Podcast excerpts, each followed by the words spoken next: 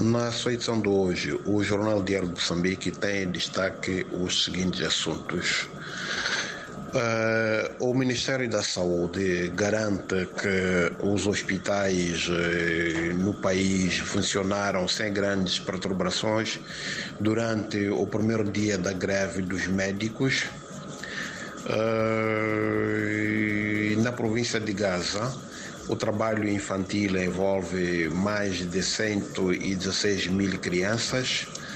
Uh, temos ainda a continuação da leitura da sentença do julgamento do caso das chamadas dívidas ilegais, uh, em que o tribunal uh, ontem não poupou o réu, o correio Antônio Carlos do Rosário.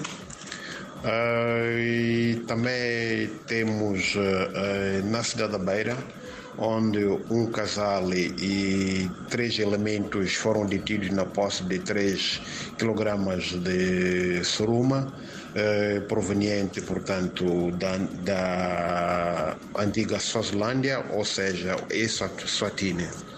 Uh, ainda a propósito da greve dos médicos, a associação desta classe Uh, profissional denuncia uh, aquilo que considera atos de intimidação aos seus uh, membros por estarem a aderir, portanto, a esta paralisação nacional.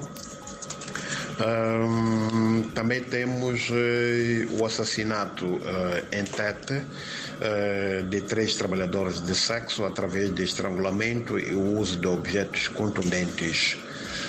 Uh, também temos em destaque a, a transportadora Linhas Aéreas de Moçambique, que se viu forçada a reprogramar ontem os seus voos por indisponibilidade de aviões, e a União Europeia, que reitera o seu compromisso de apoiar o governo de Moçambique no combate ao terrorismo. Por hoje é tudo, muito obrigado e até a próxima oportunidade.